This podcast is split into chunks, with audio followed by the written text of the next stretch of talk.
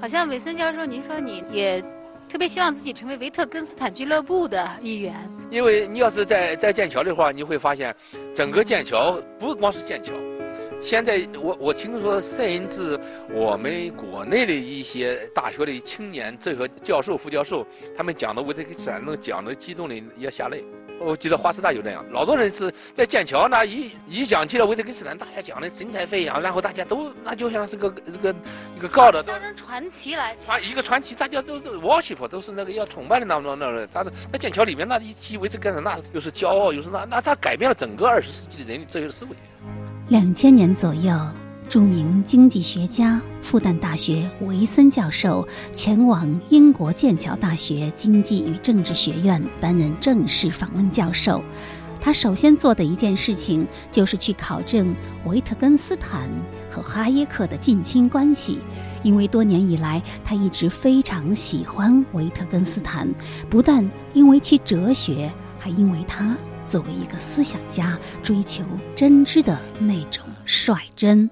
那你的确是可能在国内的经济学家里面属于比较特别、比较另类的啊，就是，呃，比如说，你可以在一篇文章里将那个。维特根斯坦和哈耶克来打通。那比如说，我们一般知道经济学家他会研究哈耶克很深，但是可能维特根斯坦就很陌生。但是韦森教授，您到了，比如说您到剑桥之后，你第一件事儿就是先把呃维特根斯坦和哈耶克他们生活和战斗过的什么三一学院、国王学院，你先去兜一圈，而且还要考证他们两个人是不是表亲，是不是堂兄表弟什么之类的啊？对，你能给我讲讲你你考证出来了吗？他们到底是不是表亲？我在剑桥，当时在在国内一些学界的一些比较好的一些朋友，都是研究哈耶克非常有名的一些学者了。他们在在英文里边，他们读到有这么一个有有这么一个说法，就是这个哈耶克是那个那个什么，是这个威特根斯的 nephew。nephew 大家知道，nephew 在英文里面可以说是姨兄弟、表兄弟、这个堂兄弟，什么都可以讲，他都都可以用 nephew 来来来讲。其实我们说 uncle 是叔叔也是，舅舅也是，是姨父也是，都是这这里面他不分这个东西。结果我们国内的一些非常有名的学者竟然说哈耶克与维特根斯坦是堂兄弟。我看了以后，我就我我就我我没去查户口去了是吧？查户口，我就我就我就开了个玩笑，我就说一个姓哈，一个姓韦，他怎么会吃堂兄弟呢？听众朋友，大家好，这里是山东经济广播小凤直播室，我是小凤。二零一九读书夏秋榜非虚构作品，今天特别推荐《战驰家族》维特根斯坦，作者英国亚历山大沃，翻译钟远征，由漓江出版社二零一九年八月版。I'd quite like to have composed a philosophical work which consisted entirely of jokes.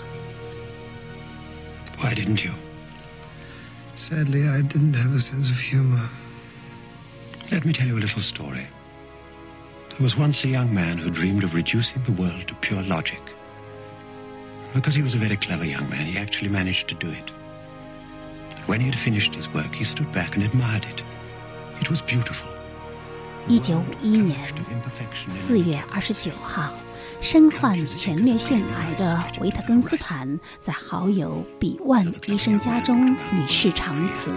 维特根斯坦临终前的那天夜里，他病得非常严重，但仍然是清醒的。当医生告诉他也许活不了几天的时候，他叹息说：“好的。”在他失去知觉以前，他对一整夜看护他的贝文夫人说：“告诉他们，我度过了极为美好的一生。”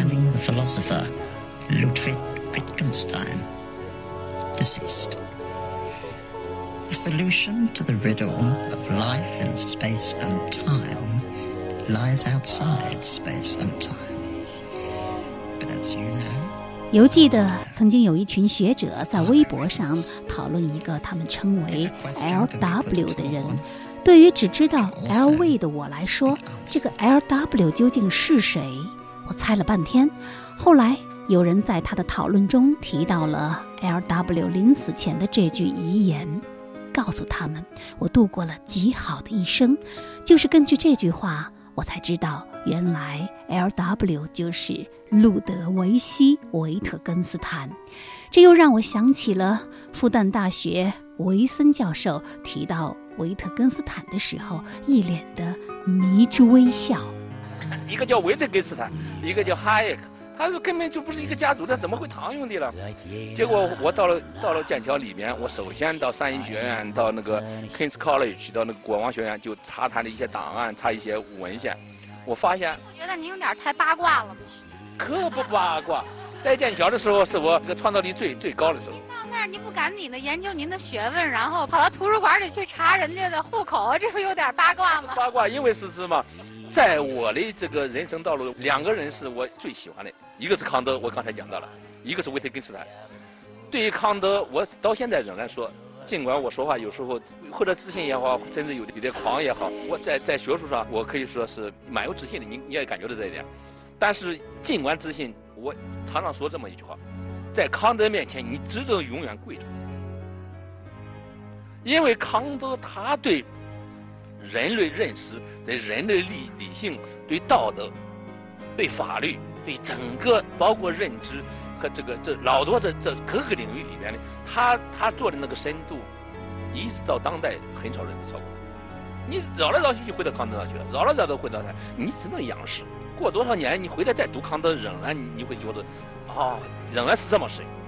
有时候一个下午、一天就读一段话，你在那里思考，你会觉得康德越读越觉得伟大。这是康德第一个人。第二个维特根斯坦人物索引：路德维希·维特根斯坦。维特根斯坦一八八九年出生于奥地利，父亲是欧洲钢铁工业巨头，母亲是银行家的女儿。少年路德维希爱好机械与技术，后前往剑桥大学三一学院问学于罗素门下。第一次世界大战开始后，完成了标志哲学的语言学转向的逻辑哲学论，立即在哲学界引起轰动。维特根斯坦于一九二八年重返剑桥，并于一九三六年接替穆尔成为哲学教授。他后期的主要著作为哲学研究。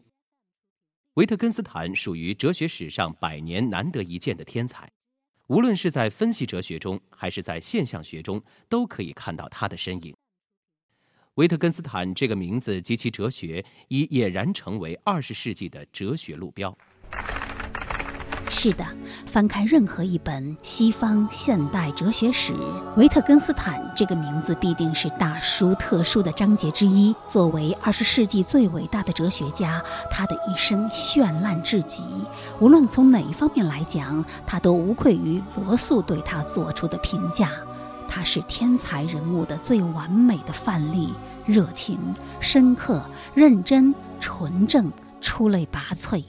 正是因为维特根斯坦的形象散发着一种很特殊的魅力，即便很不关心分析哲学的人也觉得他惹人瞩目。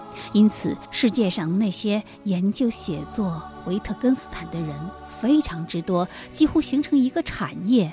有人为他写诗，有人为他画画，有人为他的著作谱曲。据说，英国作家毛姆的小说《刀锋中的拉里》写的就是维特根斯坦。此外，至少有五种关于他的电视片，无数写他的回忆录，一个二手文献资源列出了不少于五千八百六十八种谈论他的文章和书籍。维特根斯坦，我在澳洲偶然读到一个维特根斯坦传，喜欢的不得了。回来以后就买到《逻辑哲学论》和他的哲学研究。我可以这么说吧，我读维特根斯坦，我不仅能读出维特根斯坦的意义来，就是维特根斯坦大家都知道，在在语言哲学里边，在当代哲学里，维特根斯坦是个转折性的一个人物。我不仅能读出他的意义来，我能读出他弊端的那个情来。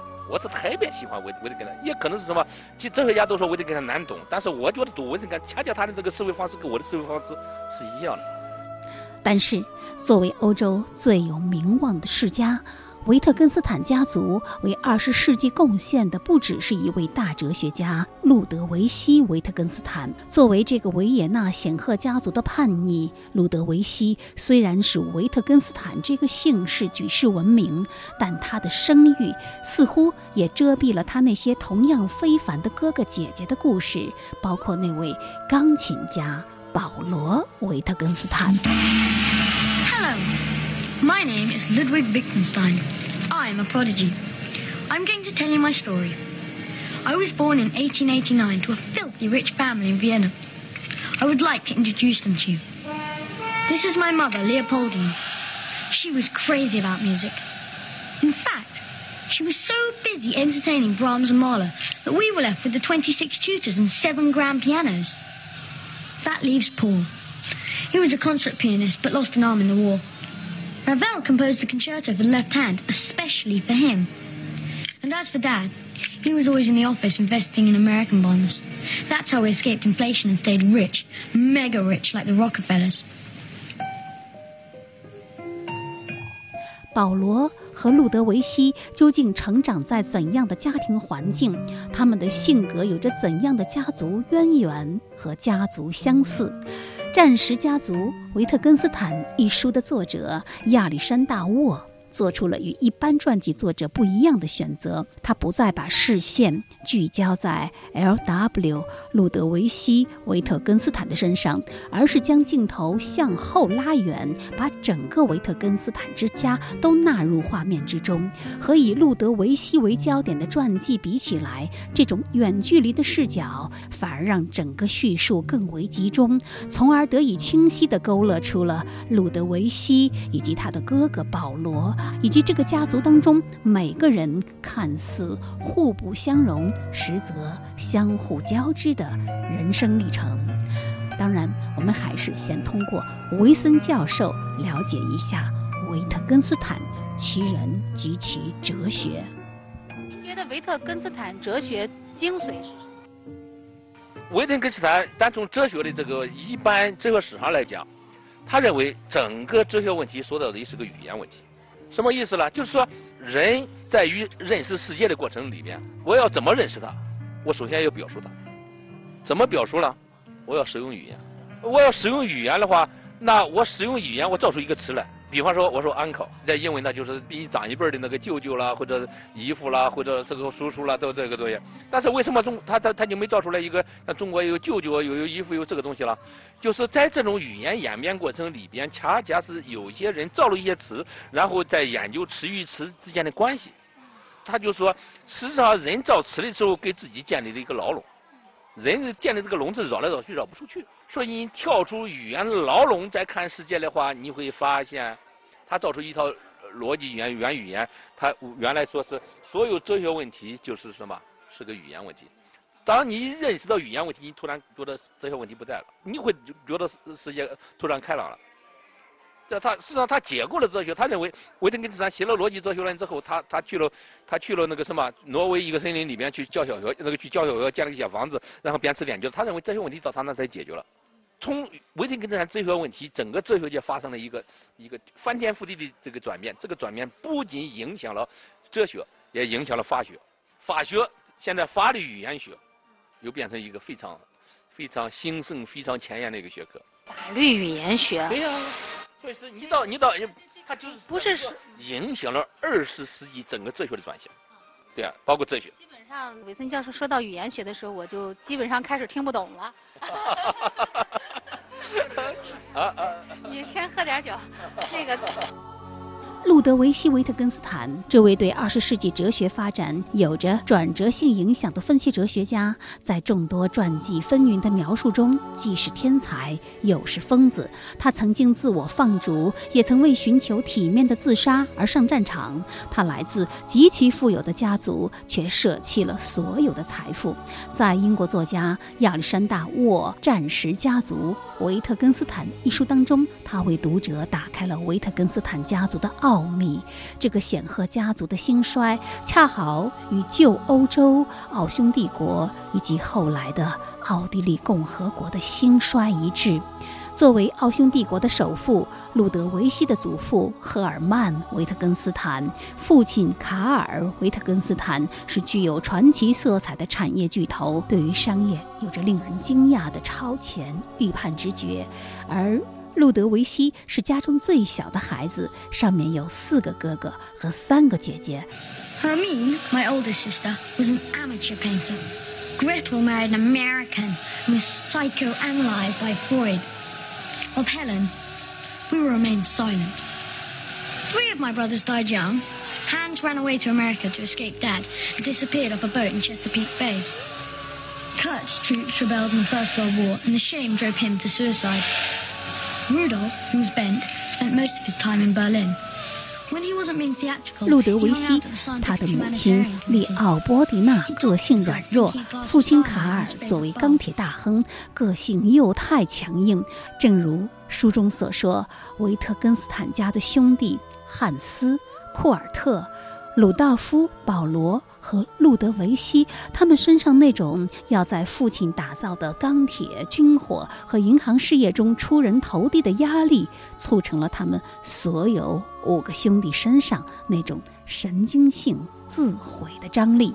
这种张力在维特根斯坦家最极端的表现就是自杀。年仅二十二岁的鲁道夫·维特根斯坦，因为担心自己的性取向被公开，而选择在柏林的一个小餐馆服毒自杀；而汉斯·维特根斯坦在二十岁的时候，为了躲避父亲而逃往了国外，并且失踪，疑似自杀。另外一个兄弟库尔特·维特根斯坦是一个单纯天真的人，唯独他继承了父亲的事业，但后来还是在一战的意大利前线自杀了。五个兄弟。三个自杀，很难去评价这样的家庭氛围对于保罗·维特根斯坦和路德维希·维特根斯坦的影响。为了缓和家庭气氛，父亲卡尔这才做出让步，但这已经为时太晚。两兄弟在校园内都变得很难适应人际关系，当然也因此使得路德维希具备了罕见的敏感特质。他在英国求学时，才会以一种令人厌烦的絮叨和京剧相杂糅的风格，令哲学大师罗素深深着迷。在人生的不同阶段，保罗和路德维希两个也都多次濒临自杀之境。所幸，他们两个人，一个被哲学拯救，一个被。音乐拯救。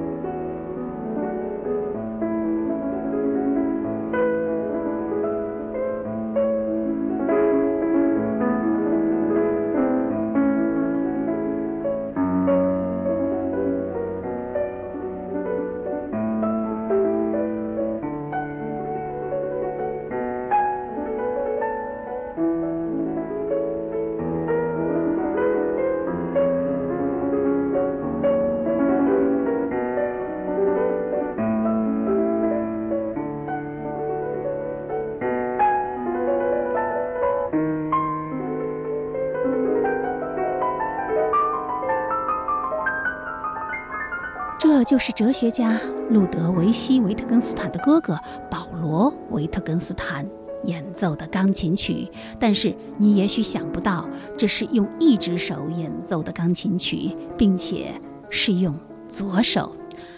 从年少时代就想当一名钢琴家。二十多岁的时候，他就在维也纳的金色大厅演奏了门德尔松和李斯特的作品。但与此同时，第一次世界大战的脚步也在悄悄临近。他被征召服兵役，在俄罗斯突袭波兰时，他的右手肘受了枪伤，还被俄军俘虏，在运输途中和战俘营里吃尽了苦头。他的右臂。被迫切除，但他接受了这个残酷的现实。战争结束之后，他日复一日地练习如何把肖邦的革命练习曲用左手编排。之后，他又约请了施特劳斯等作曲家为他创作左手作品，其中以莫里斯·拉威尔的左手钢琴协奏曲最为有名。一九四六年，保罗·维特根斯坦成为美国公民，并最终在美国度过余生。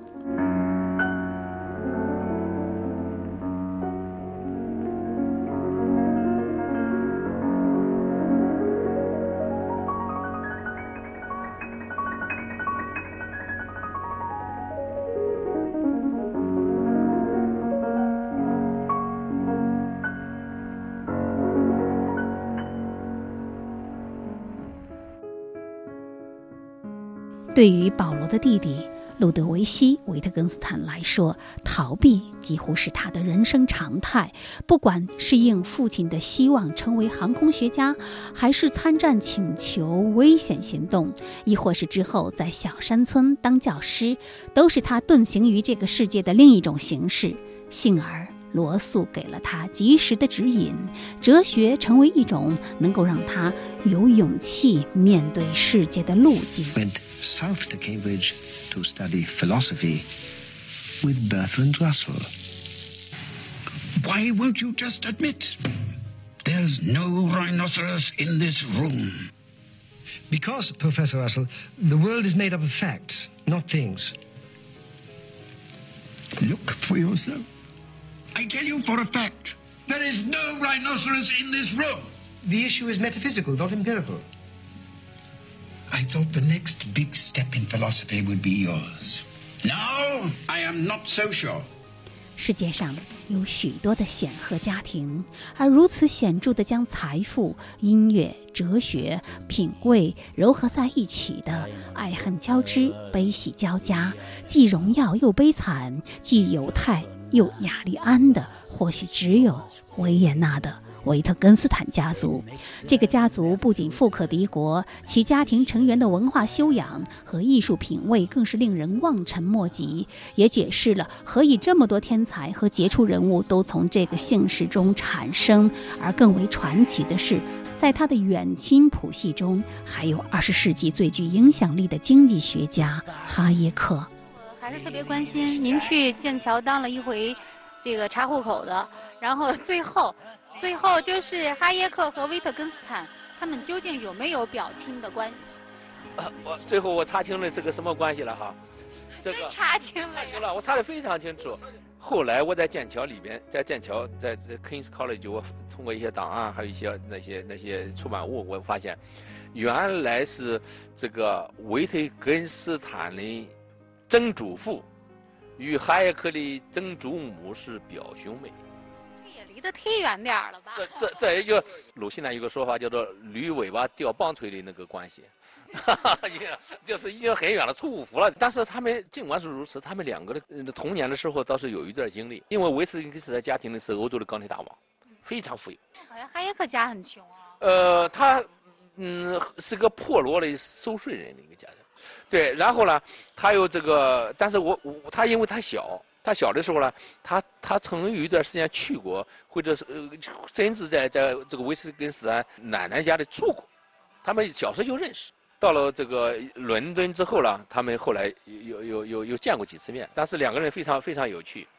这个维特根斯坦是那种是狂傲不羁，狂傲不羁，对对，喜欢看侦探小说。这个他原来是在那个曼彻斯特想读，叫他他父亲叫他是，因为他钢铁大王嘛，要读航空动力，想叫他继承以后他那个在科学上发展。但是他有一次这个到了剑桥碰见了罗素，罗素一看这个人不得了，这个人逻辑思维，他的那个天才，那天才的哲学家，他就跟罗素去去读书读哲学。罗素喜欢维特根斯坦啊，说这里边故事又是一个非常好的一个故事了。结果是他就跟着罗素读，这个读读了一段时间了，他就这个第一次世界大战来了。他就参军去了，参军去了，结果在这个德奥联军给英法联军打仗的时候，他被英法联军打败了，给给给给给放到这个意大利北部的一个战俘营里面。俘虏在战俘营里写的他的那个惊天动地之作就是《逻辑哲学论》。这个《逻辑哲学论》。总共才一百多行，一百多一百多个句句子吧。他就认为整个的哲学问题到他这里为嗯，从柏拉图再往前找，一直到到到康德、到罗素、到到到怀特海这些东西，都叫我这个小叔子都讲完了，哲学问题没不存在了。他就把这个书呢，就寄给了罗素。罗素一看就知道是好东西，说这绝对是这个改朝换代或者是那个转折点的这个著作。他就写了一个序，写了一个序又寄给维特根斯坦。维特根一看这个序。他他他回的信是什么意思啊？你根本不知道我在讲什么。维维特根斯坦就是非常反对罗素给他写的这个序，认为他罗素根本就没看懂他。没看懂他，你不懂。罗素当时这么那个大哲学家，他就有点这后来他们两个关系非常不好，非常不好。但是这个序还是在中文版的这个翻译过来了。啊，对，在英文那个什么那个五十年代的版本里面也留下来了。他后来从战俘营里就。后来出来以后呢，出来以后呢，他就把这个书出版以后，就那几乎全是那个什么，整个震动了整个西方哲学界。他认为确实是重要。后来他把他的资产全捐掉到到一个乡下去去去去教小学，你知道？还编那个什么？他因为哲学到到哲学到他那里写《逻辑哲学论》，他认为他的完成了。所以说，他认为他这个哲学问题他全都讲完了。讲完了，他就没事干，跑到这个挪威一个森林里盖了一些房子，盖了一些房子，在那下边教小学，然后编那个那个小，就是现在我们新华字典，编小学那个这做做儿童教育了。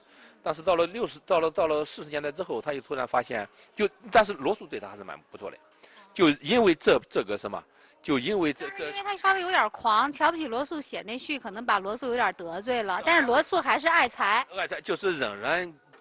就凭这本小书，不是不不是这博士论文就给他博出学位，并且回来他又回到了剑桥的，回来以后他又做了剑桥的这个哲学系主任，做了好多年。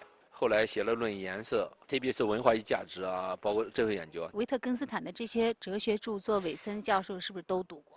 读了一大部分。呃，文化价值我引的比较多，写的也比较多。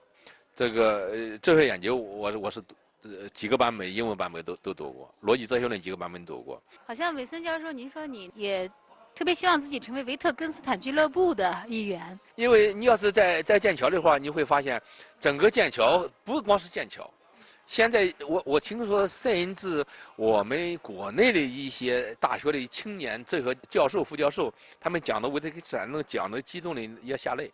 我记得华师大有那样，老多人是在剑桥那一一讲起了维特根斯坦，大家讲的神采飞扬，然后大家都那就像是个这个一个高的当成传奇来传一个传奇，大家都都 worship 都是那个要崇拜的那种那种人。他是在剑桥里面那一提维特根斯坦，那又是骄傲又是那那他改变了整个二十世纪的人类哲学思维，包括伦理学，包括法学。我刚才讲到了好的政治哲学，老多你你你这个这是他个人经历传奇，就是他的那种思想更有传奇。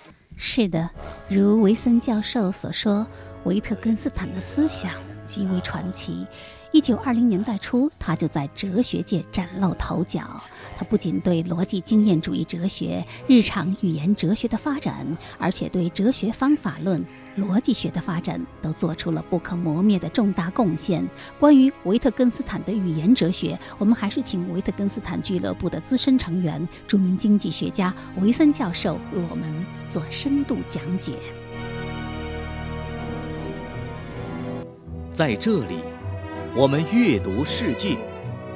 您正在收听的是小凤直播室读书榜。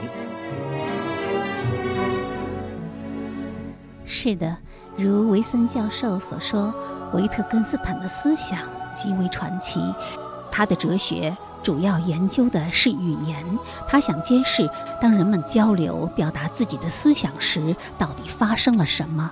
他主张哲学的本质就是语言，语言是人类思想的表达，是整个文明的基础。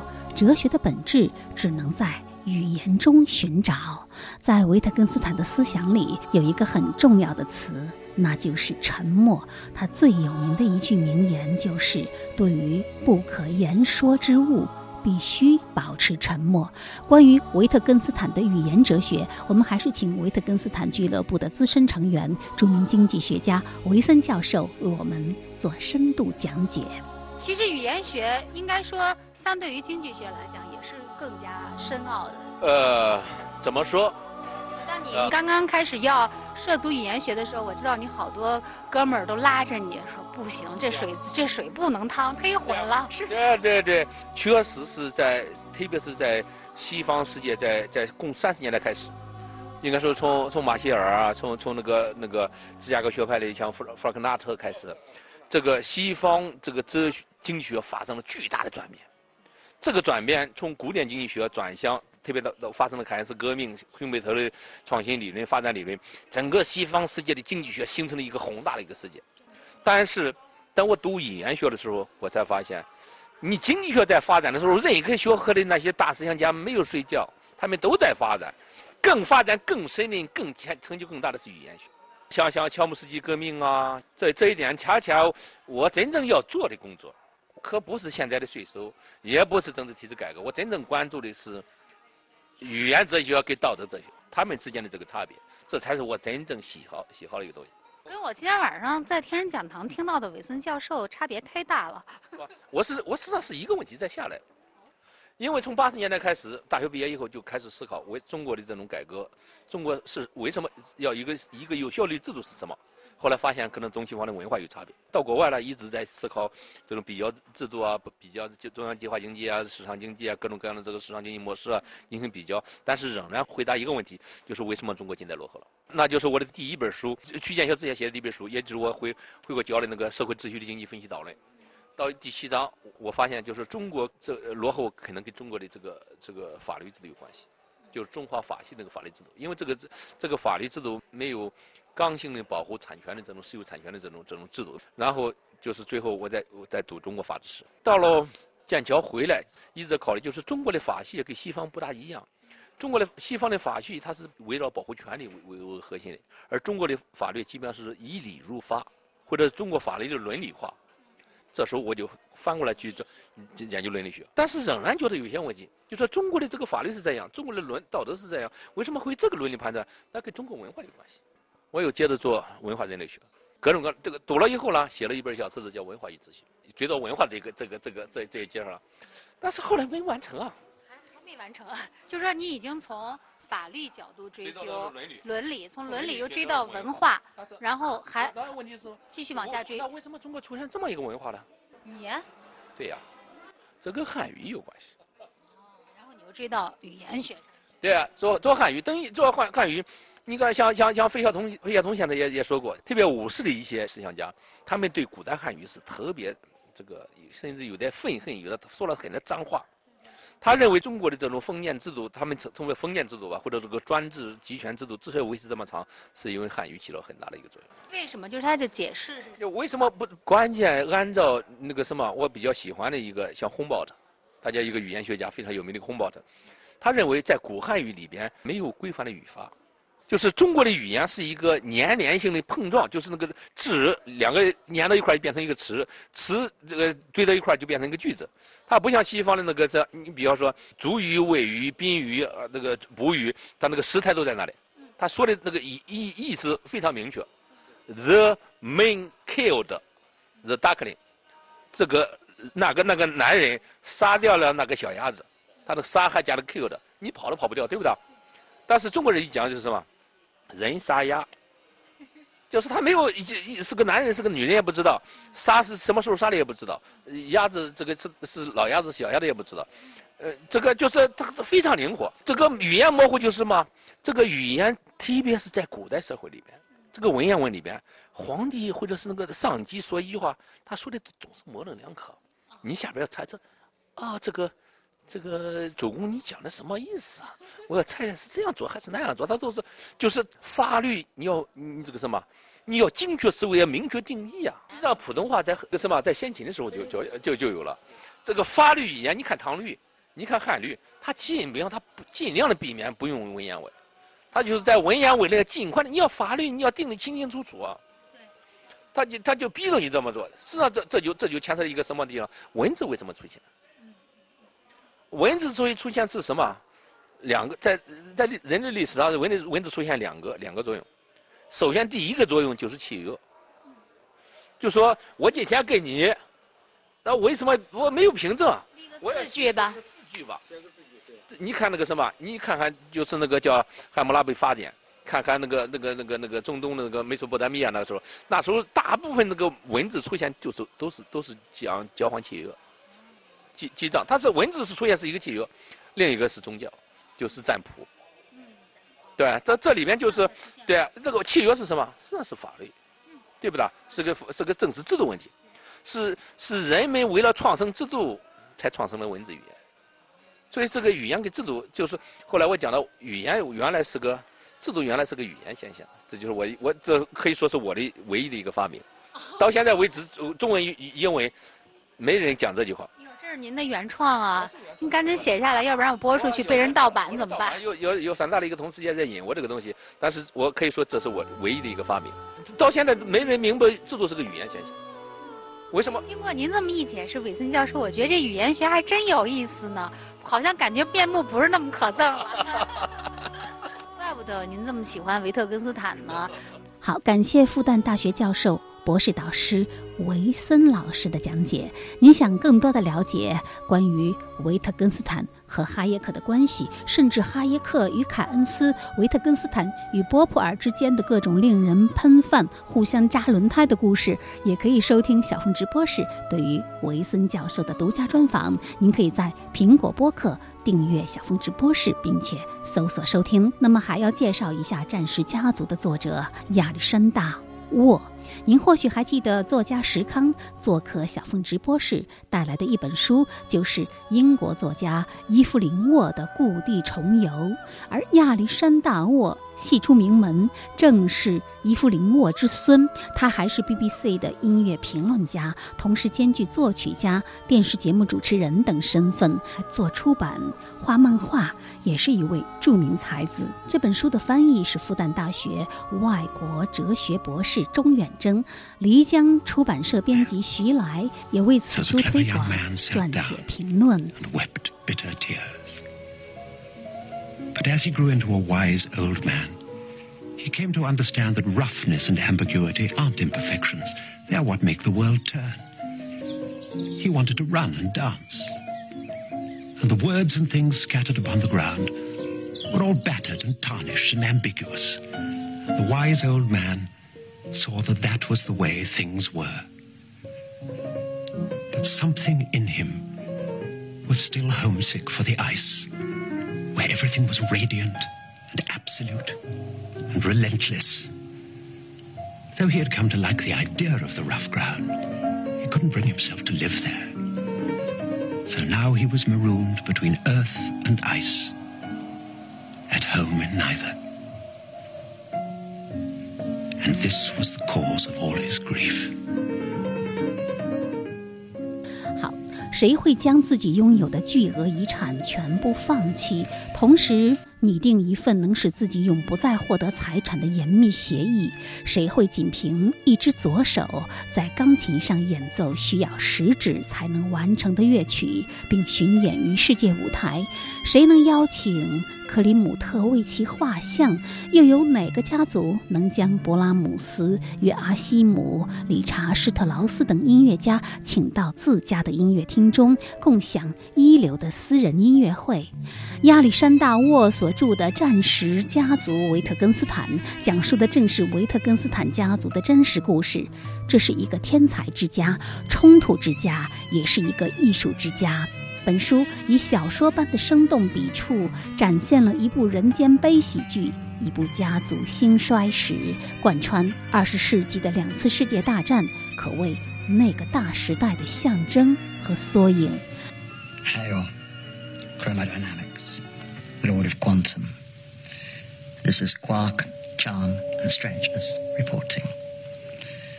Concerning the philosopher Ludwig Wittgenstein. deceased. The solution to the riddle of life in space and time lies outside space and time. But as you know, and I know, there are no riddles. If a question can be put at all, it can also be answered. 最近这段时间，因为要制作法国启蒙运动之旅的节目，我趁机恶补了一下哲学史，获益最多、最喜欢的就是在喜马拉雅上收听周濂讲西方哲学智慧这门课。周濂老师是北京大学哲学硕士，香港中文大学哲学博士，现在任教于中国人民大学哲学院。他的讲解深入浅出，披沙拣金一般，为我们昭示哲学的迷人之处，干货满满又睿智真诚，实在是居家必备之精神食粮。那上期节目当中，我们也介绍了这套音频的文字版著作。打开一书，在这套讲座当中，周濂老师用六期节目讲述维特根斯坦哲学。下面就让我们把时间交给周濂老师，聆听他这一系列的第一期《天才为之责任》——维特根斯坦的生平与思想。喜马拉雅的各位听友，大家好，我是周濂，欢迎你来上我的哲学课。从今天开始，我们将进入到维特根斯坦的专题。路德维希·维特根斯坦。或许是二十世纪最伟大的哲学家，没有之一。罗素说，维特根斯坦是他见过的传统观念里的天才的最完美范例，激情、深刻、强烈和强势。我不认为罗素在夸大其词，因为只有天才人物才有资格和眼力去品评另一个天才人物的纯度和高度。一八八九年四月二十六日，维特根斯坦出生在维也纳的一个犹太人家庭。世纪末的维也纳是欧洲文明的中心，而维特根斯坦家族堪称维也纳的文明中心。维特根斯坦的父亲是奥匈帝国的钢铁大王。母亲则有着深厚的艺术素养，家庭音乐会的客人名单里常常出现著名音乐家勃拉姆斯和马勒的大名，可以说是谈笑有鸿儒，往来无白丁。维登散和他的七个兄弟姐妹们从小耳濡目染，在性格和才艺方面都有着极高的天赋。然而，或许是木秀于林，风必摧之。这个家族的成员在精神上高度的不稳定，他的三个哥哥后来因为各种原因自杀身亡，而维特根斯坦本人也一直生活在精神病态的边缘，终生都害怕被推过这个界限。在很长一段时间里，维特根斯坦不知道自己应该做什么，因为他能做的事情实在太多。他在十岁的时候就制作了一台缝纫机，稍大一些。对工程技术产生了兴趣。他在曼彻斯特大学读书期间专攻航空工程，申请到了螺旋桨改进技术的专利。他毕生热爱音乐，成年后自学单簧管。他还盖过房子，这座房子至今仍是保加利亚大使馆文化处的所在地。当然，维特根斯坦最突出的才华体现在哲学上，凭借一己之力，他推动了两次哲学运动的发展。一九二零年代的逻辑实证主义和一九四零年代以降的日常语言分析学派，虽然同属于语言哲学的大家庭，但是这两个运动在根本取向上非常的不同，可以说是维特根斯坦反对维特根斯坦的产物。有朋友啊曾经这样评论维特根斯坦：他最突出的天赋就在于总是能够用全新的眼光在看问题。我认为这正是哲学天才才会有的独特品质。然而有意思的是，即使是对自己的哲学天赋，维根斯坦也始终抱有怀疑。有时候他会显得非常傲慢。比方说，在一九二零年代写完《逻辑哲学论》之后，他认为所有的哲学问题已经解决，于是跑到奥地利的一个乡村小学去教书。但是更多的时候，他总是在自我怀疑。他在剑桥授课的时候，经常沮丧地对学生哀叹说：“你们的老师真是太蠢了。”罗素是第一个确认维特根斯坦哲学天赋的人。一九一一年的秋天，维特根斯坦离开曼彻斯特大学，来到剑桥大学，追随罗素学习数理逻辑。有迹象表明，维特根斯坦来找罗素的主要目的，就是为了求证自己有没有真正的哲学天赋。为此。他对罗素整整纠缠了一个学期。在私人信件中，罗素多次谈及维特根斯坦。他说：“我的德国朋友有成为负担的危险。他在课后跟着我回去，争论到晚饭时间，顽固执拗，但我觉得不蠢。”在另外一封信中，他又说：“我的德国工程师，我觉得是个笨蛋。他认为经验的东西都不可认识。我要他承认这屋子里面没有一头犀牛。”但他不肯。这一年的十一月二十七日，维特根斯坦径直找到罗素，开门见山的问：“你看我是不是一个十足的白痴？”维特根斯坦继续解释说：“如果我是，我就去当一个飞艇驾驶员；但如果我不是，我将成为一个哲学家。”罗素吃不准他到底是天才还是笨蛋，无奈之下，罗素让他来年写一篇论文再来见他。读完这篇论文，罗素笃定无疑地告诉维特根斯坦：“你是一个天才。”后来，维特根斯坦告诉他的朋友，正是罗素的肯定拯救了他，让他结束了九年的孤独和痛苦。在维特根斯坦与罗素的交往过程中，最富戏剧性的一幕是这样的：一天晚上，维特根斯坦再次敲开罗素的房门，然后在罗素的家里像头野兽一样一语不发的来回奔走。三个小时过去了，站在一旁的罗素终于忍不住打断他：“你到底是在思考逻辑，还是在思考你的罪？”两者都是，维特根斯坦回答说，然后继续他的奔走。逻辑是最抽象、最明晰、最不沾人间烟火色的东西，而罪呢，则与我们最黑暗、最隐晦、最沉重的灵魂相关。同时思考这两个看似毫无交集的主题，这是如何可能的？这种思考对于维特根斯坦的哲学和人生到底意味着什么？这是我们接下来要探讨的核心主题。为了帮助你们进入这个问题，请允许我选取维特根斯坦生命中的几个片段作为理解的枢纽。在他八九岁的时候，维特根斯坦和他的哥哥一道参加一个俱乐部。当时欧洲的反犹氛围已经非常浓厚，到底应不应该向小朋友们交代自己的犹太人身份？对此，维根斯坦深感烦恼。他把这个问题上升到了更高的哲学层面，自问道：如果撒谎对自己有利，为什么要说实话？我认为这既是维特根斯坦最初的哲学思考，也是终其一生的焦虑所在。如何做一个对自己彻底真诚的人？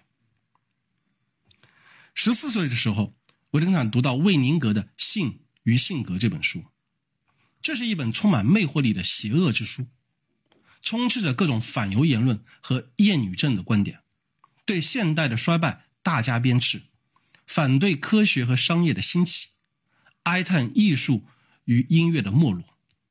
其中最让维特根斯坦心动的，莫过于这句话。逻辑与伦理根本上是一回事，他们无非是对自己的责任。我认为这是理解维特根斯坦的关键所在。什么叫做对自己的责任？就是在自己的身上发掘和绽放天才的因子。什么是天才？就是具备最强、最清澈的明确和清晰，在物质上尽可能简朴的生活。但在精神生活中，则要完全的发展。这种完全发展的精神生活，反映在逻辑上，就是要求彻底的清晰性，彻底的清晰或者死，没有中间道路。如果不能解决全部逻辑的根本问题，那么他就无权，甚至没有欲望活着，绝不妥协。这种完全发展的精神生活，反映在伦理生活中，则是必须不断的彻底清算自己。做一个彻头彻尾诚实的人。维特根斯坦常说的一句话就是：“改善你自己就好了，那是你为改善这个世界所能做的一切。”必须成为天才，否则去死。这条康德式的绝对命令纠缠了维特根斯坦整整九年之久，自杀的念头反复出现，直到罗素向他确认他的天才，才让维特根斯坦稍微平复一些。即便如此。一战期间，维特根斯坦仍有多次自杀的企图。说到这里，就必须提到1914年到1916年的战时笔记，这是把握逻辑和罪的同一性的重要线索。一战爆发之后，因为健康原因，维特根斯坦原本无需服役，但他还是以志愿兵的身份参了军。正如他的姐姐所说，这不是出于什么爱国热情。而是因为他热切的希望去承担一些艰难的任务，去从事一些纯粹智力活动之外的工作。然而，真实的生活远比想象中要更艰难。维特根斯坦很快发现自己很难与来自底层的士兵相处。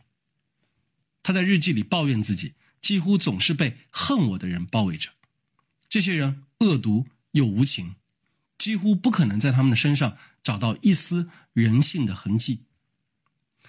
除了抱怨同伴的愚蠢和邪恶，这本日记还记载了他对托尔斯泰福音书简释的理解，对尼采全集第八卷的阅读心得。当然，更多的内容是关于逻辑哲学论的思考。这本书是维特根斯坦生前唯一出版的著作，而绝大部分内容正是在战争期间构思并写作完成的。可想而知。在那种情况下，工作进展的并不顺利。日记里啊，经常出现这样的字句：工作了相当长的时间，但是非常没有希望。有的时候，他深信自己已经走在通向伟大发现的路上，而有的时候呢，又在哀叹所有的概念对我来说都变得完全生疏了，我看不到任何东西。维特根斯坦说：“我并不害怕被击中，只是害怕不能像样的完成我的责任。什么责任？当然是在自己的身上发掘和绽放天才的因子的责任。”在即将与敌人正面交锋的前一天，维特根斯坦写下这样的话：“愿上帝保佑我，现在我终于有机会做一个正派的人了，因为我直接面对死亡。愿精神照亮我。如果不是因为这场战争，如果不是亲身体验到人性的丑陋和偏狭，如果没有通过直面死亡去感受某种宗教的体验。”如果没有阅读托尔斯泰的福音书摘要，那么逻辑推论很有可能只包含逻辑的部分，而缺乏关于伦理、美、灵魂和生活意义的论述。决定性的时刻发生在一九一六年六月十一日这一天，一个问题打断了维特根斯坦对逻辑基础的思考：对上帝和生命的目的，我知道些什么？在随后的日子里。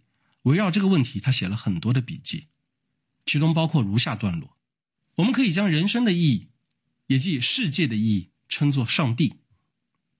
实现了生存的目标的人是幸福的。幸福的人不应怀有任何恐惧，甚至在面对死亡时也是这样。伦理学不处理世界，正如逻辑一样，伦理学必定是世界的一个条件。伦理学。是超验的。这些思考啊，意味着逻辑推论中最关键的部分正在成型，而且正像传记作者瑞蒙克所指出的，对于此时的维特根斯坦来说，个人的事儿与哲学的事儿融合起来了，伦理和逻辑对自己的责任的两个方面终于走到了一起，不只是同一个人目标的两方面，而是。统一哲学工作的两个部分，我们将在下一讲中去探讨逻辑推论的具体内容。现在我们要追问的问题是：逻辑和罪，哪一个对于维特根斯坦更加性命攸关？蒙克认为，维特根斯坦本人对此想得很清楚，伦理生活的重要性要远远高于逻辑。改善自己是为改善世界所能做的一切，越是在。逻辑研究上突飞猛进，他就越是痛苦的意识到，相比起在逻辑方面获得的彻底清晰性，在个人生活里他还差得很远。在信中，维登散告诉罗素：“或许你认为这种对我自己的考虑是浪费时间，但我怎么能在是一个人之前是一个逻辑学家呢？最最重要的是跟自己清算。”那么，他最终想要清算的罪究竟是什么呢？我认为，除了品性上的缺点，比如愚蠢、偏狭、骄傲，对维特根斯坦而言，最重要的罪来自于身体上的两个原罪：身为犹太人与疑似同性恋。关于维特根斯坦，不同的传记作者给出了不同的回答。我倾向于接受蒙克的判断：维特根斯坦对他来说不受控制的。狂野的性欲会让他失去正派的人品，这是他所不能接受的事实。有的人天性纯良，终生保持孩童般的单纯。维特根斯坦的剑桥同事、著名哲学家 G.E. Moore，据说就是这样的人。但是维特根斯坦认为这种品质一点都不值得夸耀，因为与生俱来的、天然免于诱惑的单纯是毫无价值的。只有通过斗争。通过努力赢得的单纯，才值得赞美。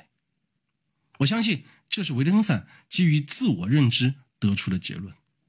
对他来说，人生就是一场彻底的自我清算，一场与自己的本性进行的战斗。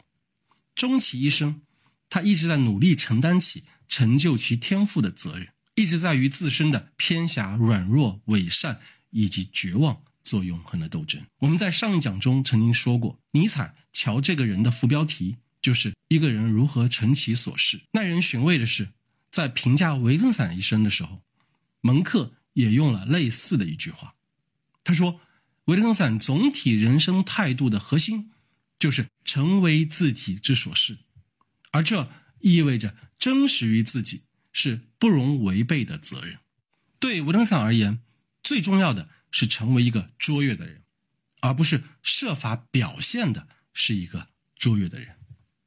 好，我们今天这一讲就说到这里。最后，我要给你们推荐两本二手著作，一本就是瑞蒙克的《维特根斯坦传》，天才之为责任，中译本厚达五百九十页，但非常值得一读。如果你没有太多的时间，那我会推荐马尔康姆的《回忆维特根斯坦》这本书，只有一百多页。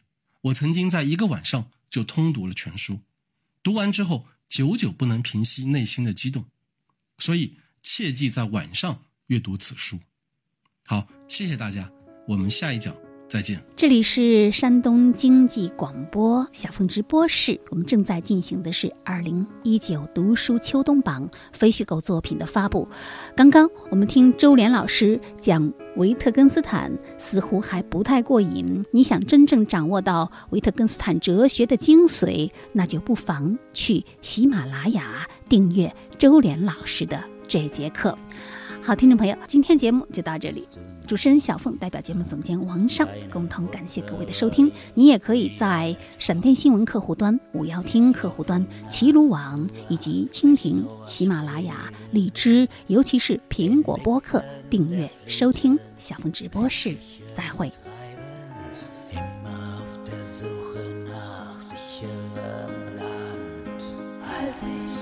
Halt